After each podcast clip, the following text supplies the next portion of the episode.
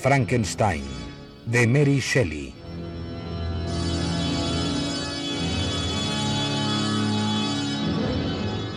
Adaptación Oscar Zorrilla. Capítulo segundo.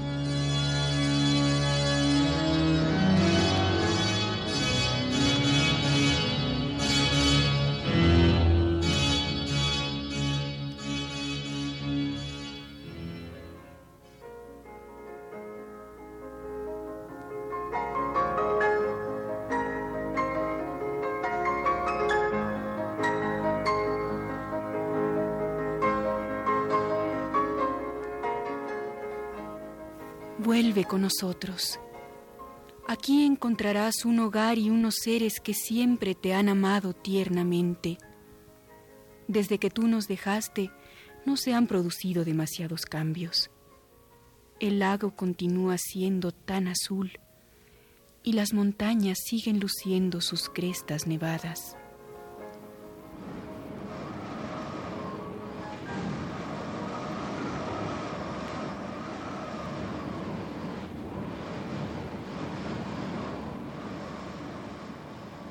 Carta a la señora de Saville en Inglaterra, 11 de diciembre de 1800.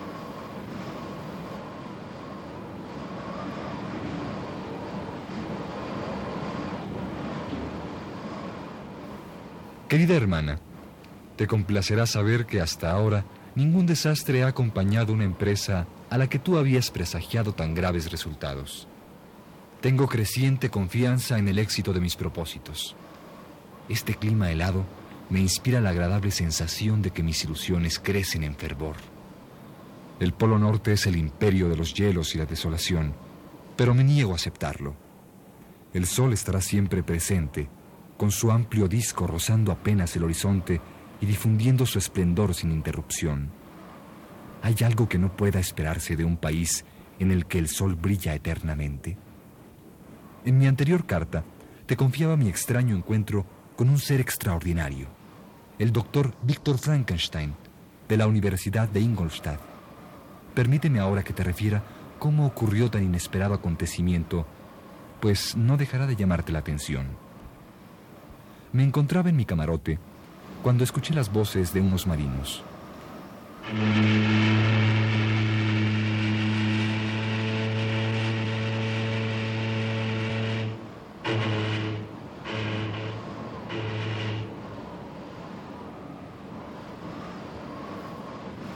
¿Ves allá donde termina la niebla? Algo corre entre el hielo. Parece un trineo tirado por perros. ¿Pero qué es lo que va tras ellos? Como si los persiguiera. Es algo enorme, como un monstruo. En efecto, a una media milla de distancia se perdía una forma vagamente humana, de gigantescas proporciones. Con el catalejo pude seguirlo durante un corto tiempo hasta verlo ocultarse por entre las colinas grises y blancas. Ahora vuelve, viene hacia nosotros. ¡Estás loco! Es otro trineo que sigue la misma dirección. Te digo que viene hacia nosotros. Pero el conductor no es el mismo. Aquel era enorme. Te aseguro que me puso los pelos de punta.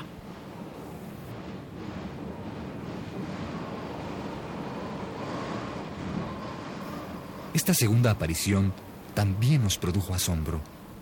Nos hallábamos muy lejos de cualquier costa y sin embargo, en un corto intervalo, dos vehículos surgían ante nuestros ojos como una exhalación. Pronto supimos el porqué. Nuestra embarcación estaba rodeada por los hielos y corríamos el peligro de encallar. Inmensos bloques flotantes se acercaban y nos impedían continuar. El hombre que conducía el segundo trineo se acercó hasta la borda del barco. Parecía extenuado.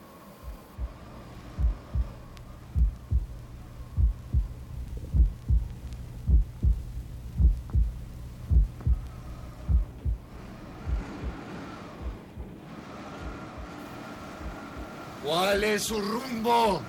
Constituimos una expedición exploradora y nos dirigimos hacia el Polo Norte. ¿Podemos ayudarle? Sí, si estáis dispuestos. Persigo a ese que visteis huir delante de mí. ¿Al gigante del trineo que se perdió en las colinas? ¿Alcanzasteis a verlo? ¿Me lleva mucha ventaja?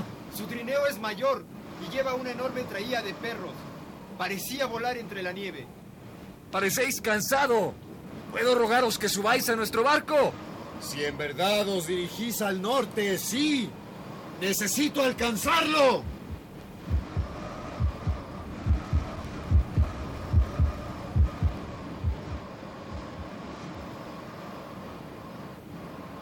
Así fue, querida hermana, como trabamos conocimiento con el hombre que te he venido describiendo.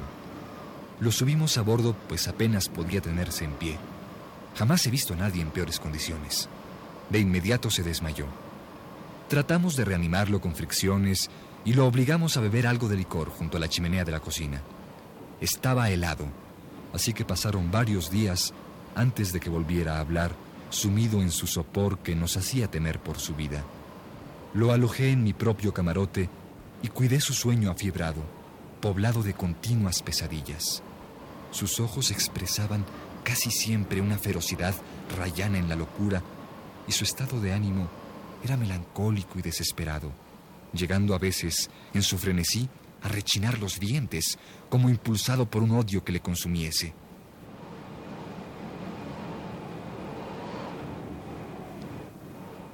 A medida que su mejoría fue haciéndose patente, una de mis más arduas tareas consistió en mantener a mis hombres alejados de él, pues anhelaban satisfacer su curiosidad. ¿Se repondrá, capitán? ¿Por qué dice que perseguía aquel fantasma? ¿Cómo es posible que se encaminen hacia el Polo Norte? El otro era mucho más grande y fuerte. ¿Cómo puede ser que huyera? La niebla parece disminuir un poco y los témpanos se alejan. ¿Volverá a su trineo o seguirá con nosotros?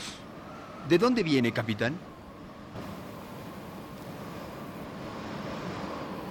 Nuestro inopinado huésped siguió largo tiempo sin cambiar de actitud, encerrado en su silencio y alterándose ante cualquier sonido o movimiento, como temiendo que alguien estuviera a punto de saltar sobre él.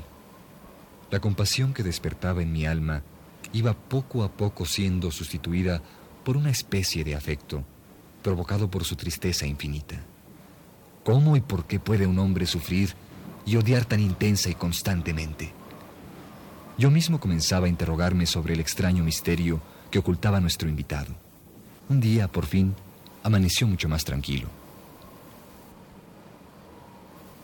No dudo haber despertado vuestra curiosidad y la de vuestras gentes. Os agradezco haber sido tan discreto. Haceros preguntas en vuestro estado hubiera resultado impertinente. Pero me habéis salvado de una peligrosa situación y os debo la vida. Aquellos que creemos en algo superior y que tenemos un objetivo al cual podemos sacrificar esperanzas y fortuna, no reparamos en procurarnos ayuda mutua. Os he observado y he aquilatado vuestro carácter.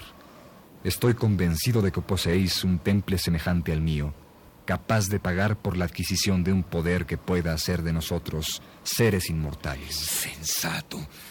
Olvidad tales palabras. ¿Acaso participáis de mi altanería? ¿Habéis bebido del mismo elixir embriagador? Estoy seguro de que un alto destino... Basta, basta, desgraciado. Tendré que contaros mi historia. Escuchadme por Dios. Soy el doctor Víctor Frankenstein.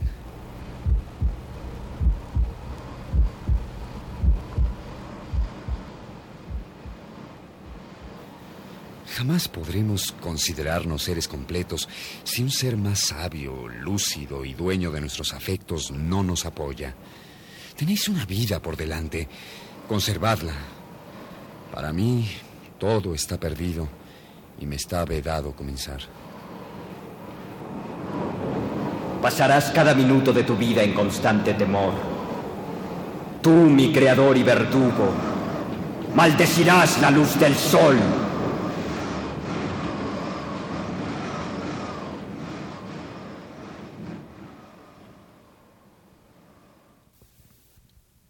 Querida hermana, finalizo por ahora mi carta. La narración del encuentro con Víctor Frankenstein termina aquí, aunque prosiga su terrible historia, la de su creación infame y la destrucción que provocó entre los suyos. Extraña y dolorosa historia, por cierto, y espantosa tormenta la que lo hizo naufragar.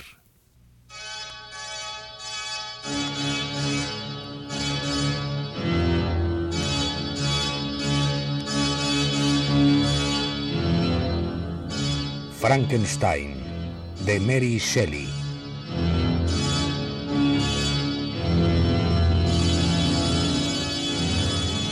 Actuaron en este capítulo por orden de aparición Angélica Aragón, Eugenio Castillo, Fernando Betancourt, Rafael Montiel, Jorge Humberto Robles y Alejandro Camacho.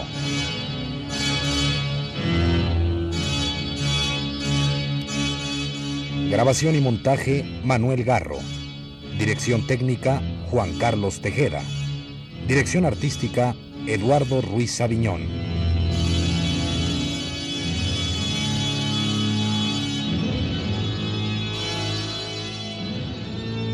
Una producción de Radio UNAM.